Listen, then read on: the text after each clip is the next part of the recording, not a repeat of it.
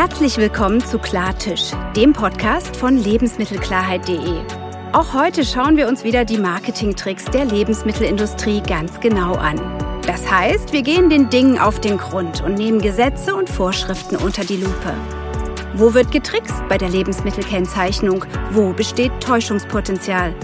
Und wie müsste eine klare und verständliche Kennzeichnung auf Lebensmitteln eigentlich aussehen? Genau darum geht's hier in unserem Podcast. Mein Name ist Nicole Schöppler und ich gehöre zum Team von Lebensmittelklarheit. In jeder Folge spreche ich hier mit Expertinnen und Experten über ein spannendes Thema aus der Welt der Lebensmittelkennzeichnung.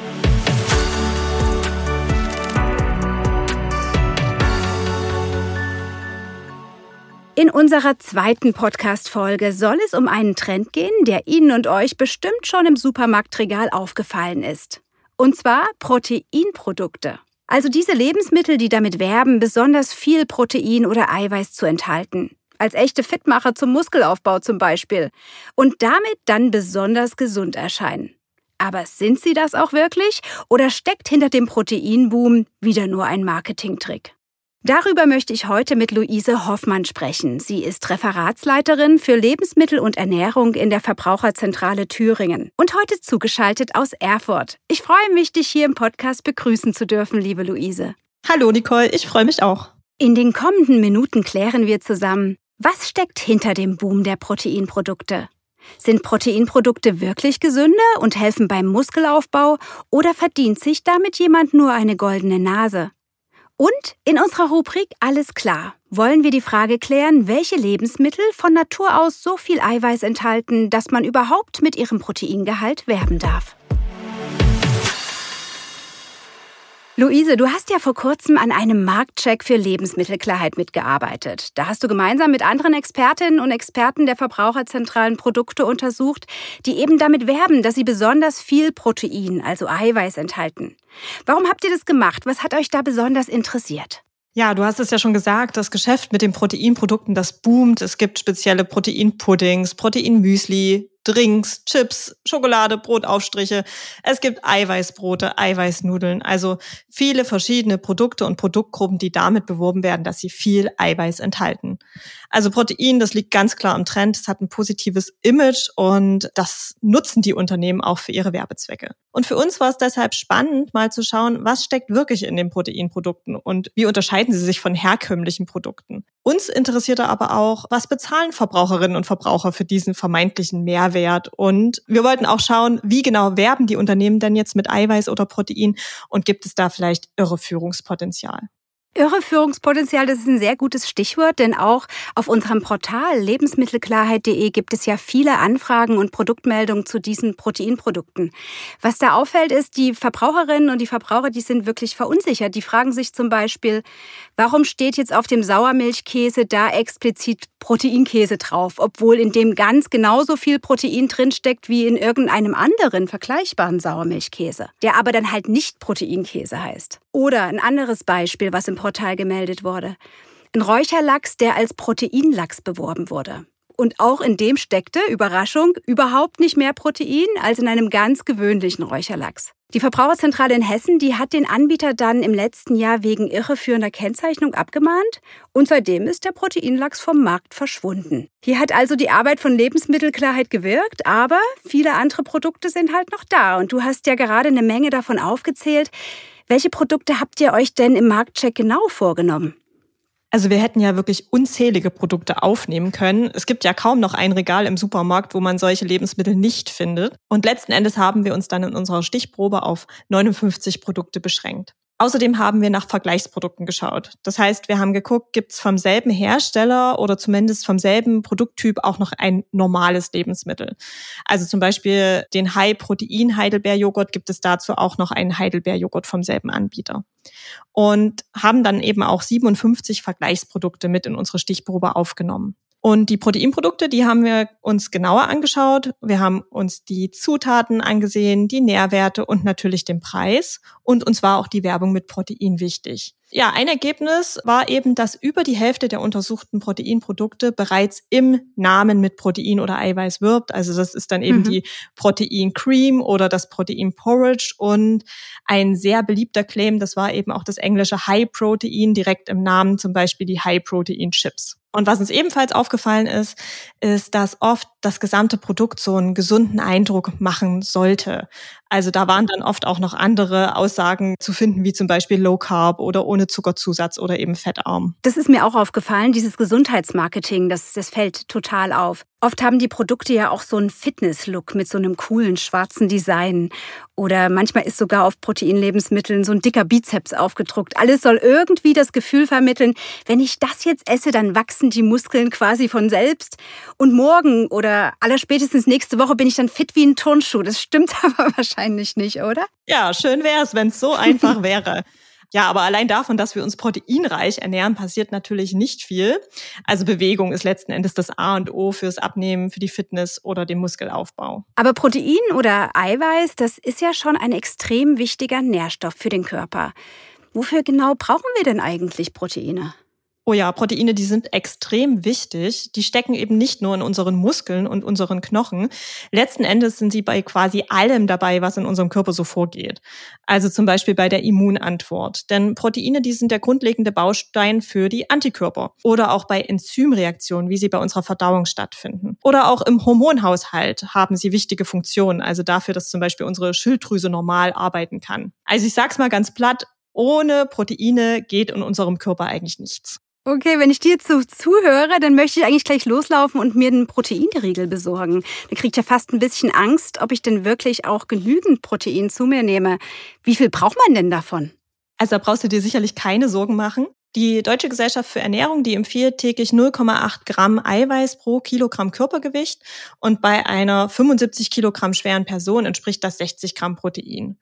Und das decken wir beispielsweise, wenn wir morgens uns eine Schüssel mit Haferflocken und Joghurt machen und noch ein bisschen Kerne drüber geben, also zum Beispiel Sonnenblumen, Soja oder Kürbiskerne. Zum Mittag essen wir dann eine Portion Vollkornnudeln mit der Bolognese-Soße und zum Abendbrot vielleicht zwei Scheiben Vollkornbrot mit einer Scheibe Käse und einer Portion Frischkäse. Und wir sollten ja nicht so viel Fleisch essen, aber auch an vegetarischen Tagen kommen wir auf unseren Proteinbedarf. Und das eben nicht nur mit Ei- und Milchprodukten, sondern es gibt auch tolle pflanzliche Proteinlieferanten wie Hülsenfrüchte, also Linsen, Kichererbsen oder Bohnen oder eben auch Erdnüsse und Walnüsse. Ich zum Beispiel, ich liebe ja Currys mit Kichererbsen oder so ein schönes Linsendahl und ich lege mir auch gerne mal statt Wurst einen Räuchertofu aufs Brot. Mm, das kann ich gut verstehen. Ich bin auch ein großer Kichererbsen- und Linsenfan und ich muss sagen, jetzt bin ich auch wieder beruhigt. Das klingt alles absolut machbar. Und so, als ob man eigentlich auch ganz gut ohne spezielle Proteinprodukte durchkommen würde. Aber natürlich versteht man jetzt auch, warum das Proteingesundheitsmarketing so gut wirkt und gerade gesundheitsbewusste Menschen sich davon angesprochen fühlen. Kommen wir mal zurück zu eurem Marktcheck. Du hast ja erzählt, dass die meisten der von euch untersuchten Produkte offensiv mit dem Eiweißgehalt werben. Entweder schon im Namen oder halt mit diesem Zusatz High Protein. Da ist ja klar, dass ich als Verbraucherin erwarte, dass da auch viel Protein drin ist, sonst würde ich es ja nicht kaufen. Wir haben ja vorhin schon drüber gesprochen, dass das nicht immer der Fall ist. Was hat eure Untersuchung denn da ergeben? Also hierzu muss man zwei Dinge wissen. Zum einen müssen Lebensmittel bestimmte Eiweißgehalte vorweisen, um mit Protein werben zu dürfen. Und das ist abhängig vom Energiegehalt. Also Kalorienbomben, die müssen mehr Eiweiß enthalten als Lebensmittel mit weniger Kalorien, um mit dem Eiweißgehalt werben zu können. Um genau zu sein, damit ein Lebensmittel als proteinreich beworben werden darf, müssen 20 Prozent des Energiegehaltes aus dem Eiweiß stammen. Ein Lebensmittel mit 100 Kilokalorien muss also mindestens 5 Gramm Eiweiß enthalten, weil die eben 20 Kilokalorien entsprechen und damit 20 Prozent des Gesamtenergiegehaltes. Okay, das waren jetzt ziemlich viele Zahlen. Also wenn ich dich richtig verstanden habe, dann muss die High-Protein-Aufschrift auf einem Produkt gar nicht unbedingt heißen, dass da jetzt faktisch super viel Eiweiß drin ist, sondern immer nur im Verhältnis zum Kaloriengehalt viel Eiweiß enthalten ist. So ungefähr? Ja, genau. Und das führt dann eben dazu, dass beispielsweise so ein Kichererbsen-Linseneintopf mit verhältnismäßig wenig Kalorien Proteinbowl genannt wird, obwohl er lediglich 4,2 Gramm Eiweiß pro 100 Gramm enthält und ein ganz normales Früchte-Porridge, das immerhin 10 Gramm Eiweiß pro 100 Gramm liefert, das aber einen deutlich höheren Energiegehalt hat, das darf nicht mit dem Proteingehalt werben. Hm, spannend, obwohl da eigentlich mehr drin ist. Aber das war ja erst der erste Punkt. Du hast ja von zwei Punkten gesprochen, die man wissen muss. Was ist denn der zweite? Zum anderen kann man die Produkte, die wir in unserem Marktcheck gefunden haben, grob in zwei Kategorien unterscheiden. Erstens sind das die Lebensmittel, die eben extra durch spezielle Zutaten mit Protein angereichert wurden. Das können in einem Proteinmüsli die Sojaflocken sein, aber ganz oft sind es eben auch Proteinkonzentrate wie Milcheiweiß oder Weizeneiweiß. Und das führt dann dazu, dass diese Lebensmittel oft deutlich höhere Proteingehalte haben als ihre herkömmlichen Vertreter. Und dann gibt's als zweite Kategorie aber auch die Lebensmittel, die natürlicherweise viel Protein enthalten. Und ja, da sind es dann reine Marketingstrategien, wenn da plötzlich überall draufsteht, proteinreich oder Proteinquelle. Also das heißt, die enthalten eben genauso viel Protein wie immer und auch wie ihre Vergleichsprodukte. Und das sieht man vor allen Dingen bei Käse. Wir haben also zum Beispiel in unserem Marktcheck einen Käse gefunden vom selben Hersteller. Den gab es einmal als Light-Produkt und einmal als High-Protein-Produkt. Und die Zutatenliste und auch die Nährwerttabelle, die waren exakt identisch, aber die Aufmachung war eben unterschiedlich. Einmal in so einem hübschen Hellblau, das äh, Leitprodukt, und dann, wie du es ja schon gesagt hast, in so einem coolen Schwarz, das High-Protein-Produkt, um eben einfach eine breite Käuferschaft anzusprechen. Okay, das heißt, die Produkte, die bei Lebensmittelklarheit gemeldet wurden, die sind definitiv keine Einzelfälle, sondern dahinter steckt wirklich eine Marketingstrategie. Aber werden diese speziell als Proteinprodukt deklarierten Lebensmittel dann auch teurer verkauft? In den meisten Fällen schon. Also bei unserem Käsebeispiel von gerade eben war es nicht so, die waren gleich teuer, aber 49 der 57 Produkte waren tatsächlich teurer als das Vergleichsprodukt. Das entspricht 86 Prozent. Und die Unterschiede sind bei den natürlich proteinreichen Lebensmitteln, also wie dem Hüttenkäse, kleiner. Hier waren 14 der 19 erhobenen Produkte teurer, im Schnitt etwa 22 Prozent. Und bei den speziellen Proteinprodukt, also die 38, die mit Eiweiß angereichert wurden, waren 35 teurer als ihre Vergleichsprodukte. Und das im Schnitt um 97 Prozent. Also die waren etwa doppelt so teuer. Doppelt so teuer, das ist echt viel. Das heißt, fürs gleiche Geld bekomme ich entweder eine Packung Proteinmüsli oder eben zwei Packungen normalen Müslis. Ganz genau. Wir hatten im Marktcheck zum Beispiel ein normales Schokomüsli, das 7,32 Euro pro Kilo kostete und vom selben Hersteller ein ähnlich zusammengesetztes Proteinmüsli, was eben noch zusätzlich Sojaflocken enthielt und das kostete dann gleich mal 13,86 Euro pro Kilo. Also wirklich fast das Doppelte. Hm, echt verrückt. Und was war die krasseste Preissteigerung, die ihr gefunden habt? Also wirklich krass, das war ein Puddingpulver. Hier war der Preisaufschlag so groß, dass wir ihn in unserer Durchschnittsberechnung gar nicht mit einbezogen haben, weil er das Ganze so verzerrt hätte. So, jetzt wird's kurz etwas kompliziert. Also, das normale Puddingpulver wird im Dreierpack angeboten und ich kann daraus insgesamt 1,5 Liter Pudding machen. Wir haben es im Laden für 65 Cent gesehen. Direkt daneben stand das High-Protein-Puddingpulver desselben Herstellers. Aber hier bekomme ich nur einen Beutel und der reicht gerade mal für 300 Milliliter Milch. Und der kostet mich 1,49 Euro. Bezogen auf den Grundpreis pro Liter Milch bezahle ich das Zehnfache für das Proteinpuddingpulver. Und auch wenn es wirklich mehr Protein enthält, ist dieser Preisunterschied aus meiner Sicht in keinster Weise gerechtfertigt. Der zehnfache Preis für die Proteinvariante, das ist wirklich frech. Zumal man wahrscheinlich auf den ersten Blick ja gar nicht erkennt, dass man da viel weniger Pudding draus machen kann. Was ist denn mit der Eiweißmenge? Die ist ja auch häufig direkt auf der Verpackung groß aufgedruckt. Wird der auch getrickst? Also wir sehen es ja prinzipiell kritisch, wenn auf der Schauseite der Eiweißgehalt schon wiederholt wird. Denn dies schließt die Lebensmittelinformationsverordnung, die viele Kennzeichnungsaspekte regelt, eigentlich schon aus. Hier fehlen aber bisher abschließende Urteile. Besonders kritisch sehen wir, dass diese Eiweißgehalte von Produkt zu Produkt auch noch ganz unterschiedlich angegeben werden. Also mal in Prozent, mal in Gramm pro Packung, ganz selten auch mal bezogen auf eine Portion oder die Erläuterung der Bezugsgröße, die fehlt einfach ganz. Und gerade wenn sich der Eiweißgehalt auf der Schauseite auf den gesamten Inhalt bezieht, stehen da oft hohe Mengen, die wir aber gar nicht mit einer Mahlzeit aufnehmen. Also zum Beispiel, wenn auf so einer Packung Milch steht 51 Gramm Eiweiß. Also ich trinke jetzt keinen ganzen Liter Milch an einem Tag. Und dann sind es einfach so hohe Werte, die helfen mir überhaupt nicht weiter. Ich muss letzten Endes doch wieder in die Nährwerttabelle schauen, um es mit einer normalen Milch zu vergleichen, weil da steht eben immer drauf, wie viel Eiweiß sind denn in 100 Millilitern enthalten. Ja, und mein Lieblingsaufreger hier war ein Joghurt. Der war schön groß mit 37 Gramm Eiweiß auf der Papp-Umverpackung. Und das war aber so ein Multipack. Also das heißt, ich hätte alle vier Becher essen müssen, damit ich dieses 37 Gramm Eiweiß auch aufnehme. alle vier auf einmal. Naja, dann guten Appetit, Luise. Wir können also schon mal Folgendes festhalten. Hinter dem ganzen Proteinhype steckt in erster Linie ein echter Marketingtrend. So richtig zu brauchen scheint die Proteinprodukte eigentlich niemand und außerdem kosten sie viel mehr als Lebensmittel, die nicht mit ihrem Eiweißgehalt beworben werden. Aber sind Proteinprodukte nun wenigstens gesünder oder geht es hier wirklich nur ums Geldverdienen? Die Antwort darauf gleich. Erstmal wollen wir uns hier im Lebensmittelklarheit-Podcast unserer Rubrik Alles klar widmen. Und das bedeutet, it's Quiz Time. Wir wollen ein bisschen Rätsel raten und dabei auch noch schlauer werden. Luise, du hast ja heute für mich und unsere Hörerinnen und Hörer eine Quizfrage mitgebracht, bei der geht's auch um Protein, oder? So ist es, liebe Nicole. Und zwar möchte ich von dir gerne wissen, welches der folgenden Lebensmittel darf aufgrund seines natürlichen Eiweißgehaltes als proteinreich beworben werden? Sind es A, die Erdnüsse, B, die Haferflocken, C, der Sojatrink oder D, das Marzipan? Okay, und nur eines davon ist richtig. Genau.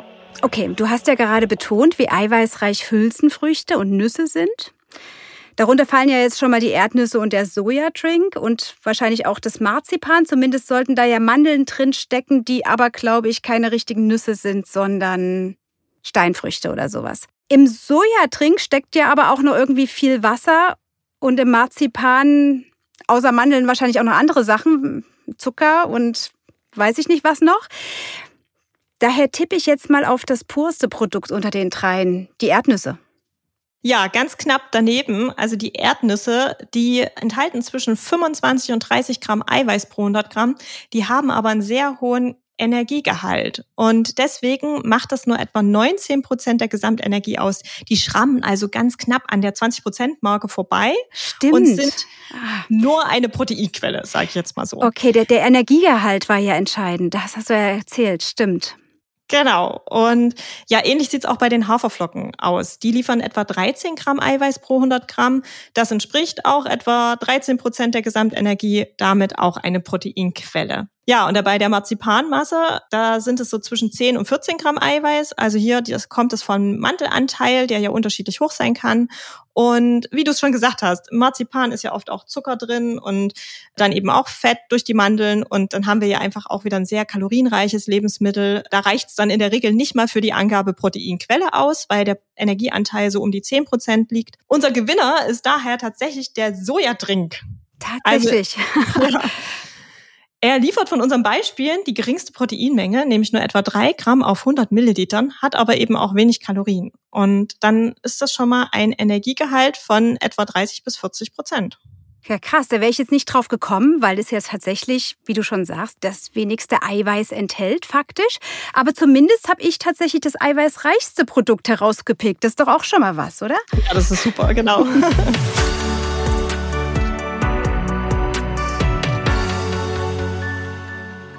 Auch wenn hinter vielen Proteinprodukten oft nicht viel mehr als heiße Luft steckt, ist nichts daran zu rütteln, dass Proteine gesund sind. Sie sind sogar lebensnotwendig. Das hast du uns schon erklärt, liebe Luise. Die Frage, die jetzt aber wahrscheinlich vielen unter den Nägeln brennt, ist, tue ich meiner Gesundheit denn nicht trotzdem was richtig Gutes, wenn ich gezielt Proteinprodukte zu mir nehme?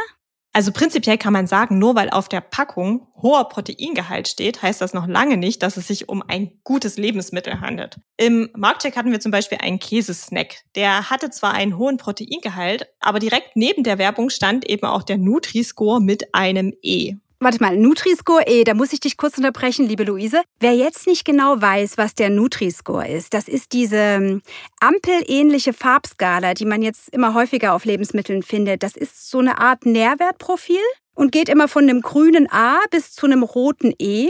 Wobei das grüne A halt so eine eher günstige Zusammensetzung eines Lebensmittels anzeigt und das rote E eben Lebensmittel, die man eher nicht so oft zu sich nehmen sollte. Oder? Ganz genau, da werden verschiedene Nährwerte und Bestandteile zusammengefasst und eben bewertet. Und weil dieser Käsesnack eben nicht nur viel Protein enthält, sondern auch viel Fett und Salz, bekommt er eben die schlechtmöglichste Bewertung. Und das zeigt einfach, dass Proteinprodukte nicht zwangsläufig gut sein müssen. Generell muss man bei der Frage nach dem Gesundheitsaspekt natürlich auch unterscheiden, ist das ein natürlich proteinreiches Lebensmittel oder wurde extra Protein zugesetzt? Mhm. Also denn gegen diese natürlich reichen, proteinreichen Lebensmittel ist ja nichts zu sagen. Hülsenfrüchte sind toll, Hüttenkäse auch, Nüsse oder Fisch.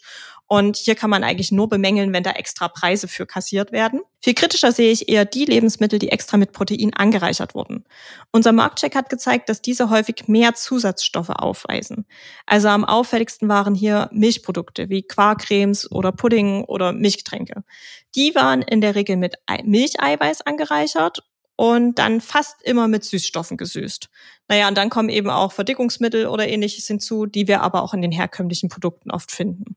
Ein sehr anschauliches Beispiel war übrigens hier auch wieder das Protein Puddingpulver. Du meinst das, was zehnmal so teuer war wie ein normales Puddingpulver? Ganz genau.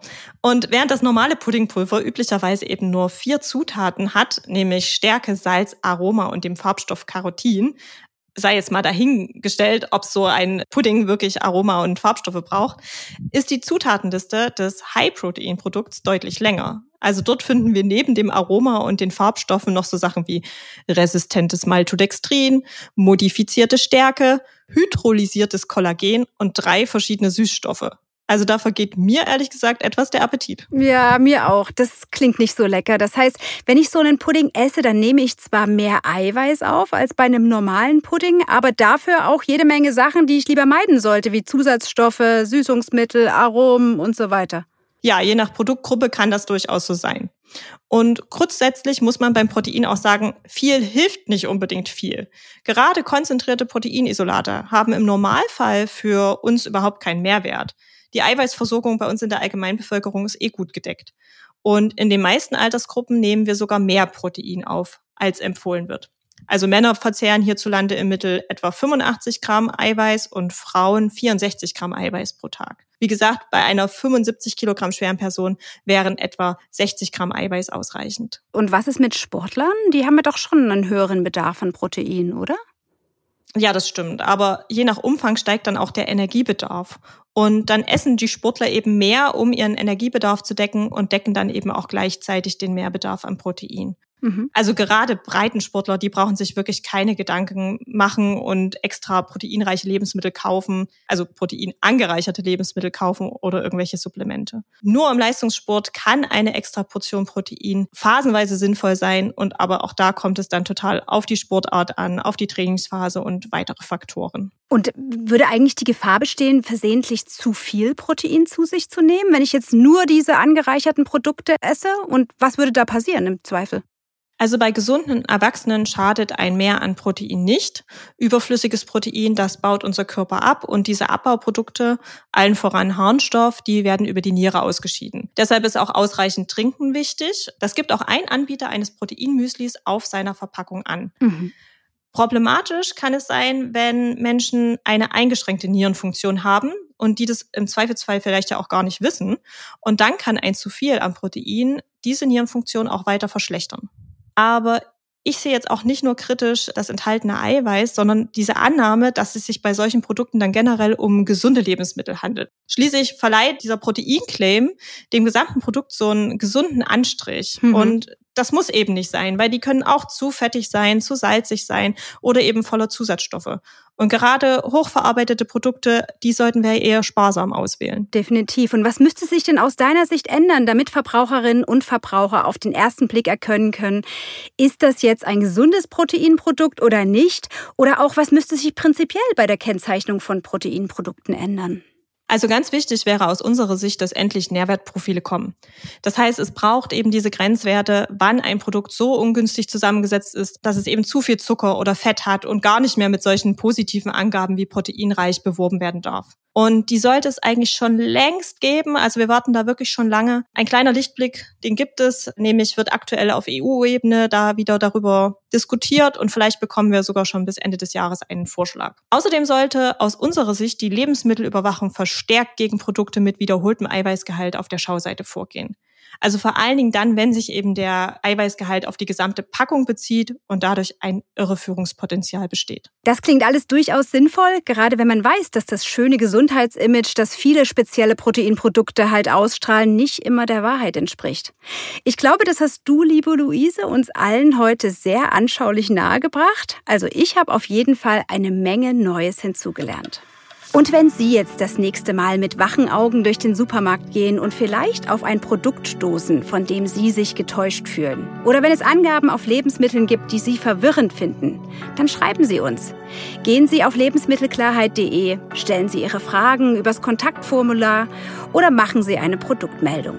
Denn Lebensmittelklarheit wirkt. Viele Hersteller ändern nach einer Produktmeldung die Aufmachung. Einige Produkte, wie zum Beispiel der Proteinlachs, werden sogar vom Markt genommen. Gemeinsam sorgen wir für mehr Klarheit und Wahrheit. Und auch in der nächsten Podcast-Folge werden wir wieder spannende Fragen rund um die Lebensmittelkennzeichnung klären. Ich hoffe, Sie sind dann auch wieder mit dabei. Jetzt sage ich aber erstmal Danke, natürlich an dich, Luise. Ja, danke auch, dass ich dabei sein durfte. Ja, und an Sie natürlich und euch fürs Zuhören. Wir freuen uns, wenn euch auch diese Folge unseres Podcasts gefallen hat. Und noch mehr freuen wir uns natürlich, wenn ihr Klartisch, den Podcast von lebensmittelklarheit.de, weiterempfehlt, abonniert oder gern auch positiv in eurer Podcast-App bewertet. Mehr Infos zum Thema Proteinprodukte findet ihr unter lebensmittelklarheit.de.